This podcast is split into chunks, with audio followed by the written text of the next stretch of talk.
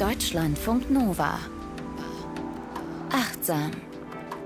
Mit Mai Höhen und Diane.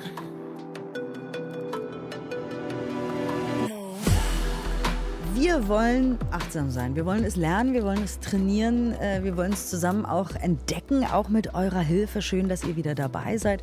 Bei uns gibt es ja, Inspirationen, Studien, Übungen rund ums Thema Achtsamkeit von Mai Hyung. Hallo. Hallo. Sie ist Psychologin, also Wissenschaftlerin, Verhaltenstherapeutin in Ausbildung und du verbindest so ein bisschen so die Wissenschaft quasi mit der Achtsamkeitspraxis, ne? Ja, das ist einfach in den letzten Jahren so viel Forschung dazu gekommen ähm, über die Achtsamkeitspraxis und man kann das so gut implementieren in den therapeutischen Alltag. Also ich freue mich sehr darüber. Viele denken ja, Achtsamkeit ist so, oh, mir geht's heute nicht gut und so und ich will da jetzt mal irgendwie da reinfühlen, aber das ist wahnsinnig komplex. Es ist einfach, deswegen haben wir auch seit vielen, vielen Folgen immer so viel zu erzählen, weil es geht nicht einfach darum, äh, hübsch auszusehen, auf einer Yogamatte zu sitzen und davon ein äh, Foto bei Instagram zu posten oder so, sondern Achtsamkeit ist auch halt Training und Arbeit und äh, ja, auch Erkenntnis, wie ich finde, ne? Total. Also wie viele Aha-Momente ich schon hier mit dir hier hatte oder auch so in der Praxis. Total. Ja, mhm. und auch ich bin die, ich bin Diane, hallo. Ich bin Moderatorin und äh, büchersüchtig so ein bisschen. Also entweder ich höre Bücher zum Thema oder ich lese Bücher zum Thema und ja, da hängt auch alles mit allem zusammen. Also sei es jetzt Philosophie, Psychologie oder Neurologie, finde ich auch ganz spannend. Wo ist was in unserem Gehirn und so. Also all das bringen wir hier zusammen und hoffentlich inspirieren wir euch irgendwie äh, dazu. Und wir kriegen auch ganz viele E-Mails. Dankeschön übrigens von ja, euch. Danke. Ähm, ganz viele tolle E-Mails, wo ihr auch sagt, hey, ich habe irgendwie versucht, das zu implementieren in meinem Alltag. Also ich habe versucht zu meditieren regelmäßig oder ich versuche ab und zu mal drauf zu achten und so. Dabei fällt mir noch was ein, klassisches Sprechdenken. Ich habe mir neulich eine neue Achtsamkeitsübung ausgedacht. Mm, cool. und zwar, wenn man so im Grübeln ist, ne, guckt mal einfach mhm. hoch. In den Himmel? Ja.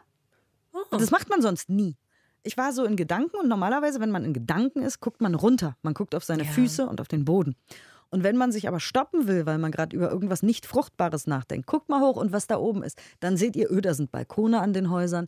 Ach, guck mal, die Graugänse. Oder, oh, hier sind hier viele Spatzen unterwegs. Oder was auch immer ihr da entdeckt. Es wird etwas anderes sein als das, was ihr sonst anguckt im Alltag. Weil wir fast nie nach oben gucken. Oder sei ja, es irgendwie gut. die Form der Wolken oder ganz egal, was ihr da oben seht. Es wird euch irgendwie stoppen von diesem Grübeln. Ich habe das jetzt mehrfach ausprobiert und dachte immer so, oh, das muss ich euch erzählen, liebe Leute bei Achtsam. Uh, das will ich mit meinen Patienten auch machen. Und das hat ja auch was mit Embodiment zu tun, weil wenn wir grübeln und so, so äh, in uns eingesunken so sind, ne, und auf einmal guckst du nach oben, hast eine ganz andere Haltung. Ja. Ja cool. Und man hat immer so einen Aha-Moment. Also ich habe schon in dieser Zeit, wo ich das ausprobiert habe, habe ich ja, wie gesagt, Balkone, irgendwelche Erker gesehen. Ich bin ja, ich laufe ja durch die Stadt meistens so. Aber auch Baumwipfel. Ich dachte, huch, der Baum ist ja so riesig, ist mir noch nie aufgefallen und so. Also man hat immer irgendwie so einen kleinen Moment von Aha. Aber eigentlich wollten wir heute über was anderes sprechen, nämlich über Kommunikation. Das haben wir schon mal gemacht, ne? Mhm. Ja, aber heute machen wir es ein bisschen spezifischer. Genau, denn es geht ganz speziell nicht nur darum, achtsam zu kommunizieren, sondern sogar Next Level Shit, gewaltfrei zu kommunizieren. Ne? Was, was ist denn gewaltfreie Kommunikation? Die gewaltfreie Kommunikation oder auch kurz GFK, die wurde begründet durch den klinischen Psychologen Marshall Rosenberg und das ist im Grunde genommen ein Gesprächsprozess, der Beziehungen aufbauen soll. Und gerade hier im Raum Deutschland gibt es sehr viele zertifizierte Trainerinnen, die immer wieder Workshops dazu geben. Und das ist eine sehr anerkannte Methode hier, ähm, wo man mal einfach so einen Workshop machen kann. Ich gebe offen zu, ich habe davon schon viel gehört, habe mich damit mhm. aber noch nie eingehend beschäftigt, weil ich dachte immer, oh, da gibt es bestimmt so viele Regeln. Ich weiß nicht, ob mich das interessiert. Ich glaube, das stresst mich total. Und gibt's ja, auch, oder? Ja, ja, es, es, es ist wirklich, ja, wie soll ich das sagen? Es, es umfasst sehr, sehr viel, aber es ist sehr inspirierend. Also ich habe auch einen Buchtipp für euch mitgebracht, nämlich das ist der Klassiker von Marshall Rosenberg, Gewaltfreie Kommunikation, eine Sprache des Lebens. Und ich muss sagen, seitdem ich dieses Buch gelesen habe, da hat sich bei mir echt schon einiges getan, wo ich dachte, boah, wow, da habe ich noch nie drauf geachtet und es inspiriert mich einfach sehr und ich nehme jetzt vor, dass ich äh, mal so einen Kurs machen will, auf jeden Fall. Abgefahren, okay. Ich hatte davor immer ein bisschen Angst, aber vielleicht kannst du uns da jetzt äh, ja sanft hineinführen, weil vielleicht ja. geht es euch da draußen ja auch so, dass man denkt so, oh was, ne? manchmal hat man ja schon so eine Reaktanz, das Wort, habe ich auch ja. von dir gelernt, ein Wider, Widerstand, ja? ja? Widerspruch gegen Dinge und so und das muss ich sagen, hatte ich ein bisschen bei gewaltfreier Kommunikation, sollte es euch also auch gehen. Kommt gemeinsam auf diese Reise mit mir. Und wir werden jetzt lernen von Mai Hören. Also was ist denn quasi der Prozess der gewaltfreien Kommunikation? Also er besteht im Kern aus vier Komponenten, die Marshall Linehan so beschreibt. Und ich finde nochmal wichtig zu sagen, das Ziel ist, wo er uns so hinführen will, ist, dass wir so ein Bewusstsein dafür entwickeln, dass wir alle eigentlich von Natur aus sehr einfühlsam kommunizieren können. Und der Grund, warum er das auch gewaltfreie Kommunikation nennt, ist, er hat sich angelehnt an äh, Mahatma Gandhi und diesen gewaltfreien Widerstand. Und Gandhi meint unter gewaltfrei damit, dass unser einfühlendes Wesen, das sich immer wieder entfalten kann, wenn die Gewalt in unserem Herzen nachlässt. Und das ist quasi so das Ziel, ja, weil ich dachte am Anfang auch so, hä, gewaltfreie Kommunikation, warum denn Gewalt? Ich schreie ähm, doch niemanden an. Ja, genau, aber Rosenberg sagt auch so, naja, wir denken vielleicht, dass unsere Kommunikation nicht wirkliche Gewalt ist, aber Worte führen zu Taten. Und ähm, wenn wir uns, mit unseren Worten Menschen verletzen, dann kann es auch dazu hinführen, dass Menschen wirklich leiden. Also das ist quasi erstmal der Kontext, damit wir uns unserer Tücken in der Sprache bewusst werden und es mhm. dann einfach besser machen können. Und die vier Komponenten sind erstens, dass wir lernen, wirklich unsere Beobachtung auszudrücken.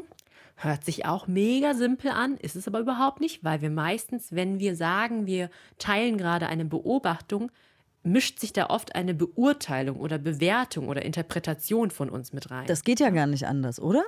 Also wie, das ist Man, ja super schwer, irgendwas nicht durch unsere Brille zu sehen.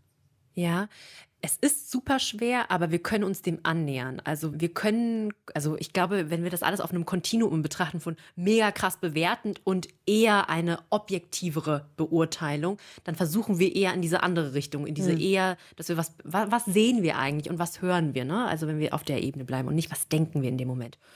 Genau. Und dann zweitens sagt er, dass wir dann uns darin trainieren, unsere Gefühle wirklich auszudrücken, die dadurch entstehen, welche Handlung wir gerade beobachtet haben oder welche Situation wir beobachtet haben, weil das, was wir beobachten, löst ja etwas in uns aus, nämlich oft Gefühle.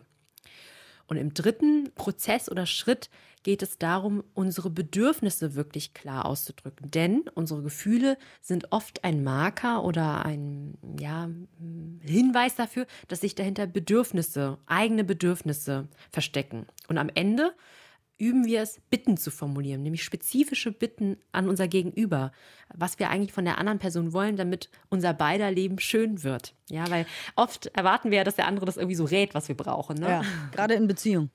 Ja, gerade in Beziehung. Wenn du mich lieben würdest, dann wüsstest du, was ich fühle. äh, nein, ja. so funktioniert es nicht. Aber genau, so äh, ich habe eben schon gesagt, das ist jetzt Next Level Shit. Jetzt, wo ich dir zugehört habe, denke ich das noch mehr, weil wenn mhm. ich sagen soll, welche Bedürfnisse hinter meinen Gefühlen stecken, da muss ich schon richtig tief im Achtsamkeitsgame sein. Weil, ja. keine Ahnung, vielleicht weiß ich das ja nicht. Vielleicht bin ich einfach nur wütend auf irgendwen, aus irgendwelchen Gründen, mhm. und weiß natürlich nicht, welche Bedürfnisse dahinter stehen. Ne? Also, das ist ja. tatsächlich alles wieder Training. Wir haben gesagt, das ist hier nicht einfach. nur die Harten kommen in den Garten. Das ist genau. kein Spaziergang mit der Achtsamkeit. Ja. Also gut. Dann. Es geht auch nicht um Perfektion. Es geht nicht darum, dass wir alle unsere Botschaften Mannschaften den ganzen Tag lang gewaltfrei sind oder so und in diesem Ablauf sind, sondern ein Bewusstsein dafür zu entwickeln, welche Gefühle wir haben, welche Bedürfnisse dahinter stehen und auch ein Bewusstsein dafür, dass es den anderen ja auch nicht so anders geht, ja, dass auch andere bestimmte Sachen aus ihrer Perspektive sehen, Gefühle haben, Bedürfnisse haben. Und was ich so schön finde ähm, an Rosenberg, was er sagt, ist, es geht auch nicht nur um die Worte, ja, weil man kann all diese Prozesse durchgehen, auch ohne dass man ein Wort spricht, ja. Aber das ist dann wirklich next, next, next, next Level. okay, also dann äh, tauchen wir mal weiter ein wir haben ja beide eben festgestellt, dass das eben nicht so einfach ist. Also warum? Weil da irgendwie alle möglichen Steine uns im Weg liegen quasi. Oder genau, und Blockaden. über diese Steine, ja, die, über diese Steine können wir sprechen. Rosenberg spricht von Arten der Kommunikation, die dieses Einfühlungsvermögen wirklich uns blockieren. Und ein erster ähm, Stein oder Hindernis sind moralische Urteile. Also wenn wir quasi, nur weil jemand nicht in Übereinstimmung mit unseren Werten sich verhält, dass wir dann gleich dem irgendwelche bösen Absichten äh, unterstellen oder irgend so ein Fehlverhalten. Und oft sind es dann Worte, die wir verwenden, die irgendwie Handlungen abstempeln oder wir trennen in Kategorien. Ja, der ist gut, der ist böse, der ist normal oder total unnormal oder was ein Unverantwortlicher und so. Und Rosenberg sagt so, diese Analyse von anderen Menschen sind in Wirklichkeit ein ganz, ganz tragischer Ausdruck unserer eigenen Bedürfnisse und Werte. Er sagt tragisch, weil oft steckt ja was dahinter. Also wenn wir zum Beispiel denken, oh, der andere ist ähm, unverantwortlich, dann haben wir vielleicht ein bestimmtes Sicherheitsbedürfnis oder so und wollen, dass der andere sich verantwortungsbewusster verhält, aber wir schieben so ein bisschen das auf den anderen irgendwie. Ne? Und wenn wir uns aber dazu trainieren könnten, unsere eigenen Bedürfnisse auszudrücken, dann würden unsere Beziehungen nicht so sehr darunter leiden, weil wenn wir immer dem anderen irgendwie so seine Fehler vorhalten, der wird sich auch nicht gut fühlen und dann äh, wird es schwierig mit der Beziehung. Also ich, ne, ich höre dir achtsam ja. zu und denke natürlich aber immer sofort mein Gehirn, ne, wenn mhm. man was lernt, dann äh, läuft ja das Gehirn auf Hochtouren. Das finde ich ja ganz toll immer. Deswegen lerne ich so gerne. Ja, ich verstehe das alles, aber wenn man zum Beispiel seine Werte klar hat, dass man es nicht in Ordnung findet, wenn ein Ehemann seine Ehefrau verprügelt, zum Beispiel, mhm. und dann mhm. lernt man jemanden kennen, der das macht, dann ist ja klar, dass man den verurteilt. Oder? Ja, ja. Also ich glaube, es ist klar, dass wir bestimmte Werte haben, ja. Aber wenn man in, mit dem in, also so sagt Rosenberg, ne, das ist natürlich sehr, sehr schweres Beispiel auch, ja, wie man in der Kommunikation bei dem anderen noch was öffnen kann, um etwas zu verändern. Beispielsweise sagt er, wenn wir jetzt sagen, Gewalt ist schlecht, ja, das ist natürlich ein Urteil, was wir haben, ja. ja was unsere Werte auch widerspiegelt. Mm, und alle diejenigen, die Gewalt anwenden, das sind böse Menschen, ja. Dann schlägt er vor, stattdessen könnte man sagen, es macht mir wirklich Angst, Gewalt einzusetzen, um Konflikte zu lösen. Und mir ist es sehr wichtig, dass zwischenmenschliche Konflikte mit anderen Mitteln gelöst werden. Ich meine, im Grunde genommen sagst du ja immer noch, was deine Werte so sind, aber du zeigst nicht so sehr mit dem Finger auf die anderen. Und so seine Erfahrung quasi, wenn wir eher so kommunizieren, dann kann der andere, hat er auch Spielraum, um nochmal seine Meinung irgendwie auszudrücken, um sich eher so zu verändern. Aber ah. es ist natürlich schwer, ne, wenn man äh, so äh, total an seine Kernwerte irgendwie so herangetreten wird und da dann Stellung nehmen muss. Ja, und dann ja. hat man das Bedürfnis nach Gewaltfreiheit. Und ich denke so, ja, das mhm. ist auch in Ordnung, finde ich. Ja, ja, ist es auch. Es ist es. Er sagt, wir müssen wirklich unterscheiden zwischen moralischen Urteilen versus Werturteilen. Jeder Mensch hat Werte. Wir haben alle Werte und die sind uns sehr wichtig. Wir wollen für diese Werte kämpfen. Er auch, ja.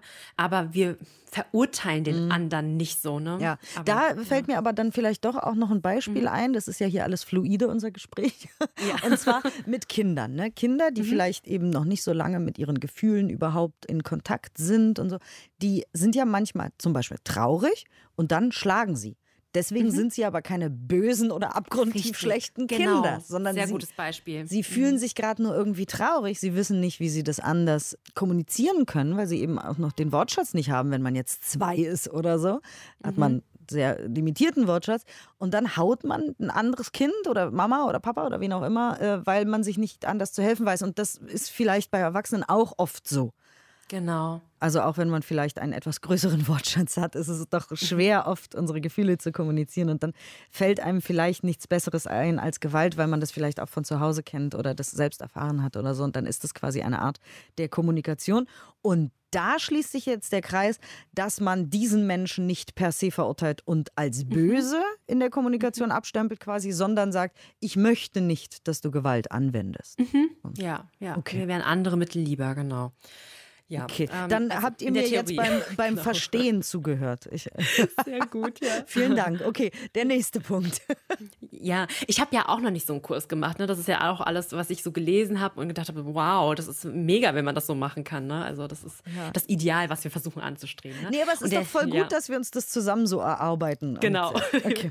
ja, wir, wir arbeiten zusammen dran. Und der zweite Hindernisblock wäre, überhaupt einfach Vergleiche anzustellen. Er sagt jegliche Form, dass wenn wir Vergleiche anstellen, dass wir einfach dadurch kein Mitgefühl mit uns selbst ähm, irgendwie haben oder das auch irgendwie blockieren. Also nehmen wir ein Beispiel mit Leistung oder Schönheit oder dem Körper. Immer wenn ich anfange, mich zu sehr mit anderen zu vergleichen, also ja, wenn ich mich mit Mozart jetzt vergleiche, geht es mir auch schlecht, ja, weil der einfach ganz brillant ist.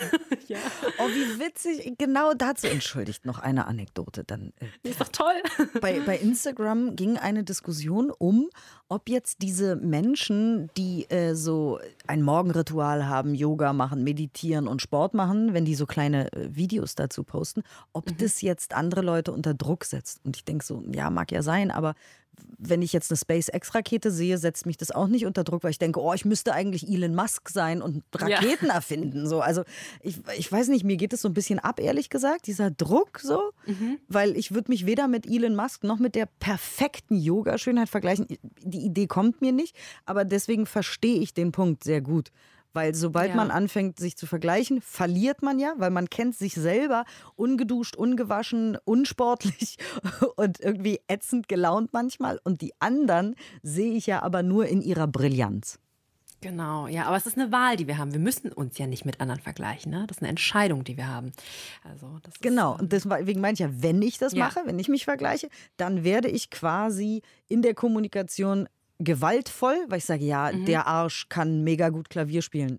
oder ja. Raketen bauen genau. oder Yoga-Kopfstand ja. oder was auch immer. Ja. Das heißt, ich werde dann aggressiv. Ja, richtig. Okay, okay, genau. verstehe, verstehe, verstehe. Dann genau. geht es weiter mit der Verantwortung. Ja, also er sagt auch, wenn wir Verantwortung leugnen, dann ist es auch ein, eine wirklich krass große Blockade, weil er sagt, jeder von uns ist verantwortlich für seine Gedanken, Gefühle und auch Handlungen. Ähm, und da geht es immer, wenn wir sowas sagen wie wir müssen oder wegen dir. Und er nimmt ein sehr krasses Beispiel aus dem Buch Eichmann in Jerusalem von ähm, Hannah Arendt, wo der Prozess gegen diese Nazi-Funktionäre ähm, dokumentiert wird. Und die Nazi-Funktionäre, die haben ja so einen eigenen Namen für diese Verantwortlichkeit leugnende Sprache ähm, aufgestellt, nämlich sie nannten es einfach die Amtssprache. Ja? Also äh, wenn sie gefragt wurden, warum sie Dinge getan haben, haben die ja alle geantwortet, ich musste das tun oder es war ein Befehl von oben oder so waren die Gesetze.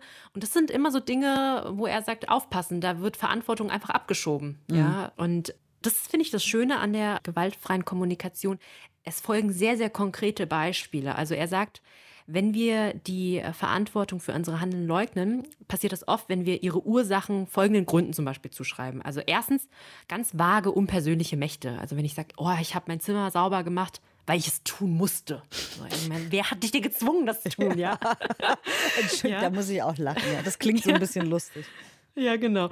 Oder wenn wir die Ursache auf die Handlung anderer schieben. Also jetzt auch ein krasses Beispiel, was er so nennt, ich habe mein Kind geschlagen, weil es auf die Straße gelaufen ist, ja. Also das ist ja nur, weil er oder das Kind irgendwas macht, heißt es ja nicht, dass das mir die Rechtfertigung gibt, irgendwas Brutales zu machen, ne? Also die Handlung anderer. Oh, dazu fällt mir auch noch ganz kurz was ein, weil ja. auf Englisch heißt es so schön, weil wir doch öfter mal englische Begriffe hier oder Formulierungen benutzen und auf Englisch gibt es diesen schönen Satz oder nicht schönen Satz, you made me do it. Das kann man nicht so richtig mhm. auf, aufs Deutsche übersetzen, weil das würde dann heißen, du hast gemacht, dass ich es gemacht habe. Das sagt man nicht, ja. das klingt furchtbar. Furchtbar. Aber You Made Me Do It ist genau das, nämlich du mhm. hast dafür gesorgt, dass ich XY. Du hast mich so sehr provoziert, ich musste dich schlagen. Also bist ja. du daran schuld, dass ich dich geschlagen habe, also genau wie das Beispiel auch mit dem Kind. Und das ist auch eben äh, oft in Beziehungssituationen so. Ich musste mhm. ja fremdgehen, weil du hast mich nicht beachtet. Oder so, ja. ne? Also es ist ja gerade, wenn man lange und eng zusammen ist, dann entstehen so, glaube ich, so Beziehungssituationen, ja, die mhm. enden in You made me do it. Ich habe nur auf dein Verhalten damit reagiert, mit meinem Verhalten, also bin ich nicht schuld, weil ich habe ja nur darauf reagiert, was du gemacht hast. Es fiel mir nur gerade ein, diese Formulierung, ja. You made me do it, weil du meintest eben die Handlungen anderer. Das passt sehr gut, ja. Ja, genau. Dann hat er noch Gruppendruck, ja. Also beispielsweise, man sagt, ich habe angefangen zu rauchen, weil alle meine Freunde es auch tun. Also ich weiß durchaus, es gibt diese Faktoren von Peer Pressure und so weiter, ne? Aber wenn man das in der Sprache schon so sagt, ja, nee, das war alles wegen meinen Freunden, dann zieht man sich auch aus der Verantwortung. Oder Klassiker, institutionelle Regeln, Vorschriften, ja, ähnlich wie ich das eben am Anfang genannt habe. Oder so unkontrollierbare Impulse. Und das habe ich ganz oft in der Praxis mit Patientinnen. Wenn die so sagen, ich wurde von meinem Verlangen überwältigt, die Chipstüte zu essen oder so.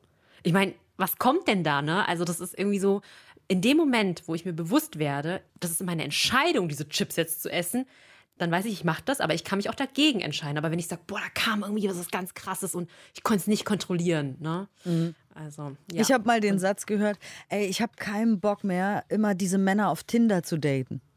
Das erinnert mich ein bisschen daran, weil mhm. ich dachte, dann hör doch auf, diese Männer Genau. auf Tinder zu daten. Keiner zwingt dich, ja, ne?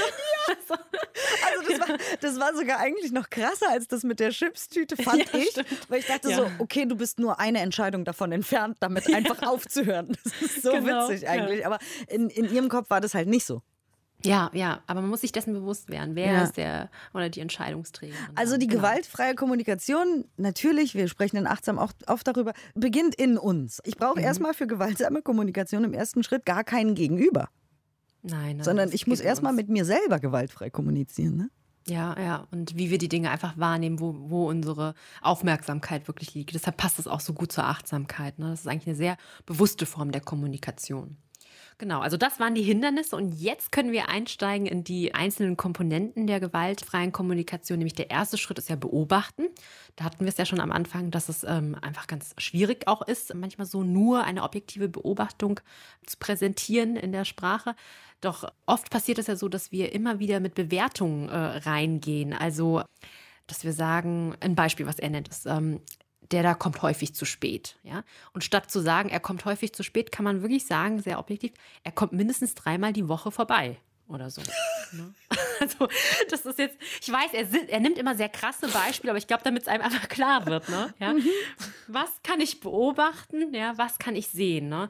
Und man muss natürlich auch, also wenn man jetzt total im Streit ist und man bricht das total runter, also ich stelle mir jetzt so einen Beziehungsstreit vor, ja, und dann sagt die Frau so ganz, ganz objektiv, ne, da muss man auch aufpassen, nicht, dass das dann auch noch zu einer Eskalation führt, ja. Aber versuchen eher in das zu gehen, was sehe ich eigentlich, ja? Welches Verhalten kann ich beobachten? Alles, äh, das machen wir in der Verhaltenstherapie auch oft, dass wenn wir Verhaltensweisen beschreiben, wir immer die Patienten fragen, was können sie denn sehen? Was können sie beobachten? Aber auch da spielen ja die Gefühle wieder mit rein.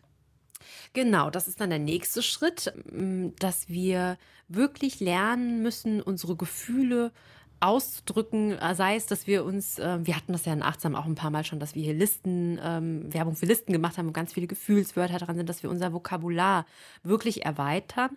Und ein wichtiger Unterschied, den Rosenberg nochmal aufzeigt, ist, dass wir den Unterschied zwischen Gefühlen und Gedanken verstehen. Ein Beispiel, ich habe das Gefühl, dass du es besser wissen solltest. Das ist ja kein Gefühl, ne? Das ist etwas, was wir Das ist denken. eine was der Meinung. Genau, ja, Ja. genau, ja, das ist ein Gedanke, ja. Oder was anderes wäre als ein Beispiel. Ich habe das Gefühl, ich bin meinen Kollegen nicht wichtig. Das ist auch eine Damit unterstelle ich denen irgendwas. Genau, man unterstellt den anderen, dass, äh, dass sie einen nicht wichtig finden. Das passende Gefühl wäre, ich bin traurig oder ich fühle mich entmutigt oder so, ja, im Arbeitssetting. Ja, Also das das heißt, ne, wie gesagt, ich lerne hier gerade, deswegen frage ich immer so doof nach. ähm, also das heißt, ich soll keine Aussagen über andere treffen. Also ich soll nicht Gefühle äußern zum Verhalten oder was ich meine, was andere fühlen könnten. Also wenn genau, weil das können wir ja auch gar nicht. Wir wissen noch gar nicht, was der andere fühlt. Oder? Wir können, das stimmt, Also, aber ich kann mich ja trotzdem nicht, zum Beispiel nicht wertgeschätzt fühlen. ja. Mhm. Also Ja. dann ist es ja mein Gefühl. Ob der andere mich jetzt wertschätzt oder nicht, ist davon ja völlig unabhängig, oder? Ja, aber das kann man ja auch so sagen. Ja, ich fühle mich nicht wertgeschätzt oder ähm, da- das ist ja, das finde ich, in der- das, also Okay. gut, man müsste mal Rosenberg mal fragen oder die ganzen Trainerinnen, ja. Aber das ist ja was anderes zu sagen, als ich sage, ja, du schätzt mich nicht wert. Ich Ja. habe das Gefühl, dass du, ne, das ist anders wieder. Okay, also achtsam.deutschlandfunknova.de solltet ihr vielleicht jemanden kennen, der sich damit auskennt oder selber irgendwie ein Trainer sein für gewaltfreie Kommunikation. Wir sind da sehr offen auch für äh, weitere Inspirationen noch, weil wir das äh, beide sehr spannend finden und hier gerade noch lernen. So, Ja. und da gibt es auch Übungen, ne, da zu diesem Gefühle ausdrücken, weil wir haben ja eben gemerkt, das ist gar nicht so einfach. Ja, also was er für Übungen hat, ist, dass er mal Beispiele so anbringt, wie zum, äh, also so, und dann soll man bewerten, ist das jetzt ein Gefühl oder kein Gefühl. Also ich habe das Gefühl, du liebst mich nicht. Da wird er sagen, nee, das ist auch kein Ausdruck eines Gefühls, sondern eher der Sprecher sagt, was er denkt. Ne? Oder ich bin traurig, dass du gehst. Das wäre zum Beispiel ein Gefühl. Also er hat einfach listenweise von so. Aussagen, wo man sich dann selbst irgendwie so trainieren kann, dass man so guckt, ja. Ich weiß, fühlt sich echt, ich habe das dann auch so gemacht und unten gibt's dann so Auflösungen, wie in so einem Sprachkurs oder so. Aber es ist ja wirklich emotionales Vokabular. Ja. Und dann kommen wir, da haben wir eben auch schon drüber gesprochen, zu den Bedürfnissen, die daraus resultieren, die wir ja auch erstmal selber freilegen müssen wahrscheinlich. Genau. Er sagt da auch, wir sollten uns dessen bewusst werden, das, was andere sagen oder tun, die können bei uns Gefühle auslösen. Sie sind aber jedoch nicht die Ursache dessen. Ne? Also das war das, was du auch meintest mit dieser Handlung mit den, mit den Kindern zum Beispiel. Ja, also Gefühle, die können entstehen, aber wir können uns entscheiden, ob wir die wirklich auch aufnehmen wollen. Ne? Also beispielsweise, wenn wir Kritik bekommen, da, da können wir die natürlich sehr persönlich nehmen und selbst die Schuld geben oder auch die anderen die Schuld. Wir entscheiden, wie wir mit diesen Gefühlen umgehen und gucken dann, was sind die Bedürfnisse, die dahinter stecken. Ja? Und oft ist es aber so, dass wir in unserer Sprache unsere Gefühle verdecken, ja. Also er sagt dann, oft passiert das bei so unpersönlichen Pronomen wie es oder das. Das geht mir total auf die Nerven. Da fragt man sich auch so, was ist es denn genau, was dir auf die Nerven oh, geht? Oh, das finde ich spannend. Das finde ich gerade mhm. ganz spannend, auch durch all diese vielen, ja, Krisen und Katastrophen, mhm. die um uns rum jetzt seit nunmehr zwei Jahren sind, dass man sagt, das geht mir alles auf den Sack. Das passt super, finde ich, zu unserer mhm. aktuellen Lage, weil das ist, finde ich, ganz interessant, weil welches Bedürfnis steckt denn hinter welcher Meckerei quasi über all mhm. das? Mhm. Was, was genau ist denn das Problem? Also ist es vielleicht Angst? okay, fair mhm. enough, wir haben alle Angst. Oder ist es, mhm. ja, ist es vielleicht irgendwie das Gefühl, hilflos zu sein oder so? Und das finde ich ganz spannend. Oh, danke schön. Viel, vielen ja. Dank für diesen ganz wertvollen Gedanken. Ja, und das ist so wichtig äh, zu wissen, was steckt dahinter, weil man dann gucken kann, was brauche ich. Genau. Und dann genau. kann ich ja auch eher gucken, was ich machen kann, damit ich diese Bedürfnisse erfüllen kann. Weil wenn wir das immer abschieben, das ist alles schlimm, die Politiker oder noch nicht mal mehr die Politiker, die Situation ist schrecklich, ja. Ja, dann sitzen wir da und äh, ja. Ja, und dann haben wir auch überhaupt keine Handlungsoption, wenn wir das mhm. sagen. Wenn wir immer, und wie oft ist mir das passiert, das ist so schwierig, ne? wenn man beim Kiosk irgendwie sich eine Fanta kauft und in Smalltalk verwickelt wird. Äh, es ist so schwer, damit umzugehen, finde ich, mit diesem, es ist alles blöd, es ist alles mhm. kacke, es ist alles schlimm. Und ich denke immer so, oh Gott, ich würde gern jetzt hier einen achtsamen Monolog halten. Es geht natürlich nicht, weil niemand will das hören, der mich nicht kennt und so. Und ja. dann werde ich auch nur komisch angeguckt und die denken, ich wäre verrückt. Aber das ist nicht konstruktiv. Wir kommen so nicht ja. weiter mit unseren Gefühlen und eben dementsprechend auch nicht, ja, mit den Gefühlen anderer und am Ende dann auch nicht mit der Situation. Nee, man kann ja nachfragen, was genau ist es denn, was dich gerade so belastet. Ne? Und dann ist, ich finde es auch eine sehr wertschätzende Art und Weise, damit umzugehen, weil das bedeutet ja, du hast gesehen, hm, dem anderen scheint es nicht gut zu gehen und dann kann man, äh, wenn man die Ressourcen dazu hat, ne, ja. fragen, was genau ist es denn? Man kann ja nicht immer jedes Mal so einen Talk dann irgendwie lostreten, aber ja, ähm, ja. genau. Ich denke auch so, oh, weiß ich nicht, mhm. kann ich das jetzt, habe ich, kann, genau, kann ich das leisten, dieses Gespräch, ja. wie es eigentlich äh, das ist auch eine Entscheidung und das ist eine wichtige Entscheidung. Selbstfürsorge ist ganz wichtig. Ja, man kann nicht ja. immer in so und wenn man nicht da ist gerade und nicht äh, alle Kapazitäten hat, dann vielleicht nicht so ein Fass aufmachen. Ja, und weil man gerade ähm, selbst auch irgendwie nicht ganz so vielleicht energetisch drauf ist oder so. Aber ja, guter Punkt. Äh, genau. Okay, weiter. Ich wollte dich nicht weiter aufhalten. Ja, das noch ein so ein Sprachmuster. Er sagt, wenn man sowas sagt wie ich fühle mich und dann gefolgt von einer anderen Person. Beispielsweise ich fühle mich verletzt, weil du gesagt hast, dass du mich nicht liebst. Ne? Da sagt er, es wäre besser zu sagen, ich fühle mich, weil ich mir, äh, weil da schiebst du ja auch die Schuld auf die andere Person. Ne? Beispielsweise, ich fühle mich ähm, unter Druck gesetzt, weil es mir grundsätzlich wichtig ist, dass unser Team nach außen einen professionellen Eindruck macht, ja. Also statt zu sagen, ihr, das ganze Team ist schlecht, ihr, ich fühle mich schlecht, weil, weil mhm. oder unter Druck gesetzt, weil das Team schlecht ist, ja. Da macht man ja alle Kommunikationstüren wieder echt zu, ne? Ja.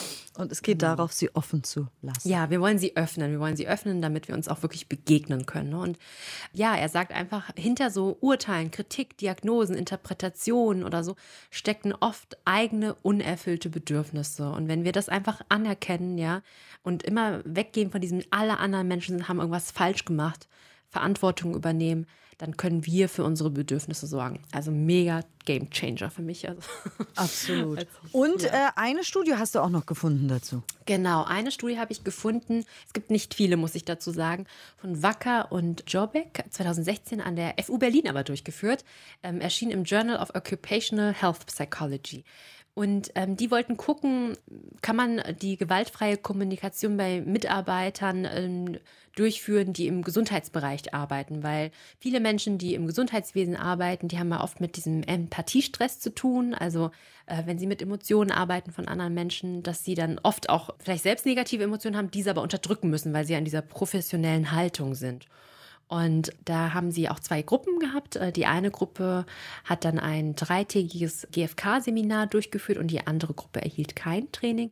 Gemessen wurden diese gewaltfreien Kommunikationsfähigkeiten, dieser Empathiestress, Empathiefähigkeit, sozialer Stress auf der Arbeit und auch drei Monate nach dem Training wurde noch einmal gemessen, ob sich etwas verändert hat. Und bei den Ergebnissen kam heraus, dass tatsächlich die Kommunikationsfähigkeit verbessert wurde. Insbesondere konnte beobachtet werden, dass Emotionen viel häufiger verbalisiert werden und dass die Teilnehmerinnen auch ja, erzählt haben, dass sie das am Arbeitsplatz auch anwenden und dass es zu weniger sozialem Stress auf der Arbeit kam, also mit Kollegen beispielsweise oder Klienten.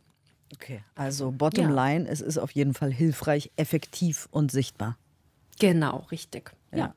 Und du, vielen Dank, Mayang, hast mir, hoffentlich auch euch, ein bisschen die Angst davor genommen. Ne? Ich dachte, das ist einfach so ein Regelwerk, aber wenn man da mal reinfühlt, mhm. merkt man, das ist ja total sinnvoll und halt ist quasi auch der Kern der Achtsamkeit im Grunde. Ja, ja. Ne? Also ich kenne sehr, sehr viele achtsamkeitspraktizierende Meditationslehrer, die auch zusätzlich noch eine ähm, GFK-Ausbildung haben, weil sie darin so einen starken Ausdruck drin sehen. Und ich finde, das ist eigentlich eher eine Haltung als mhm. eine Technik oder so, eine wirkliche Haltung fürs Leben. Genau, ich dachte, es wäre ein Regelwerk. Wenn Sie gewaltsam ja. kommunizieren wollen, dann müssen Sie dies, jenes und das dürfen Sie nicht. Aber es ist ja der Gedanke immer, der dahinter steckt. Mhm. Und äh, vielen Dank, du hast mich inspiriert. Ich werde mir dieses Buch besorgen. Ja. Und von vorne bis hinten durchlesen. In der Zeit machst du den Kurs und dann in einem Jahr äh, sprechen wir einfach nochmal darüber.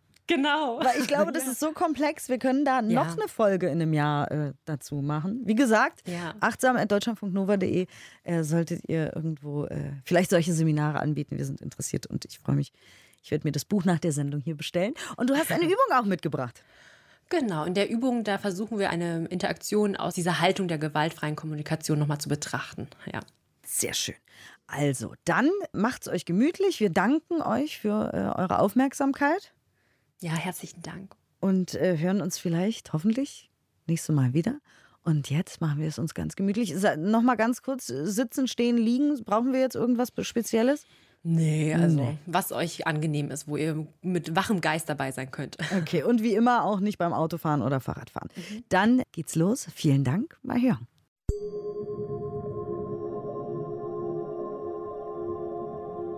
In dieser Übung lade ich dich ein, eine vergangene vielleicht auch schwierige Interaktion mit einer anderen Person aus der Haltung der gewaltfreien Kommunikation zu betrachten. Nimm nun eine bequeme Position ein, in der du die Übung durchführen magst.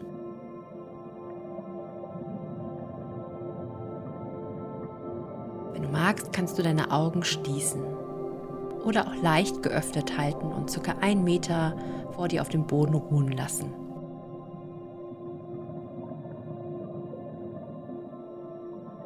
Gönne deinen Augen eine wohlverdiente Auszeit.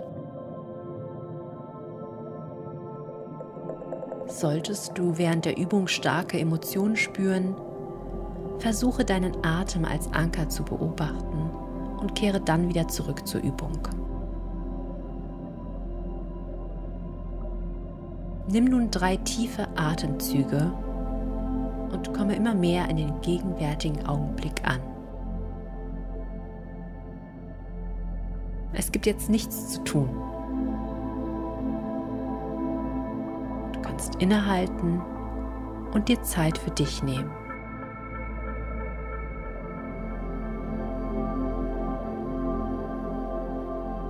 Verbinde dich nun mit dem Gedanken, dass wir alle von Natur aus einfühlende Wesen sind. Wir wollen alle geliebt und verstanden werden. Aufgrund unserer individuellen Erfahrungen verlieren wir diese Qualitäten manchmal aus den Augen. Verbinde dich mit diesem warmen Gefühl des Wohlwollens.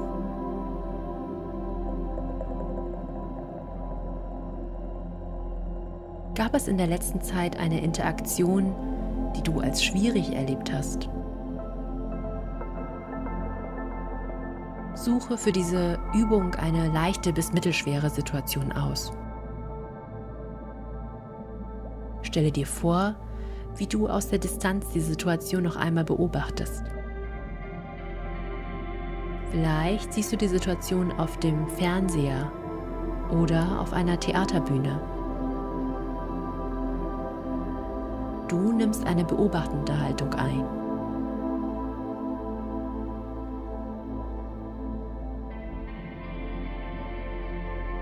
Was kannst du in dieser Situation beobachten?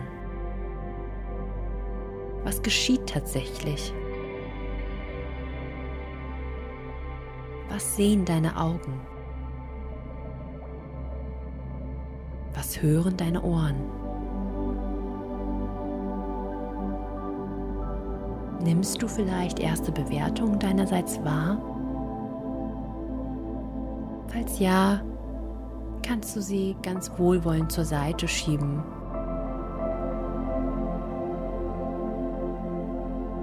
Welche Gefühle löst das aus, was du beobachtest? Berührt dich etwas? Bist du vielleicht irritiert?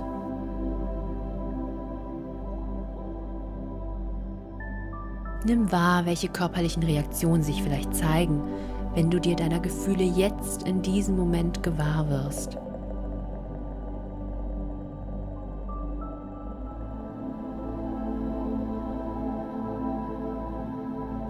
Gefühle signalisieren ganz persönliche Bedürfnisse.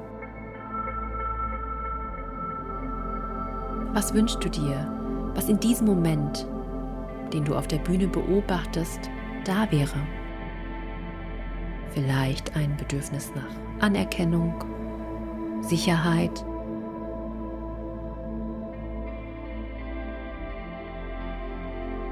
Im letzten Schritt kannst du eine spezifische Bitte formulieren was hättest du in diesem Moment sagen können, damit der andere deine Bedürfnisse versteht? Diese gleichen vier Schritte kannst du nun auch noch einmal machen und sie aus der Perspektive deines Gegenübers üben. Welche Beobachtungen konnte dein Gegenüber machen? Welche Gefühle waren für dein Gegenüber spürbar? Welches Bedürfnis hatte die Person? Und welche Bitte hätte sie vielleicht formulieren können oder wollen. Ich wünsche dir viel Freude beim Üben.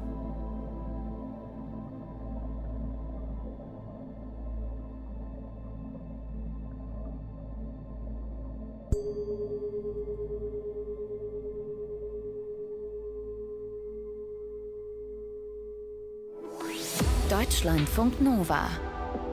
Achtsam. Jeden Donnerstag neu. Auf deutschlandfunknova.de und überall, wo es Podcasts gibt. Deine Podcasts.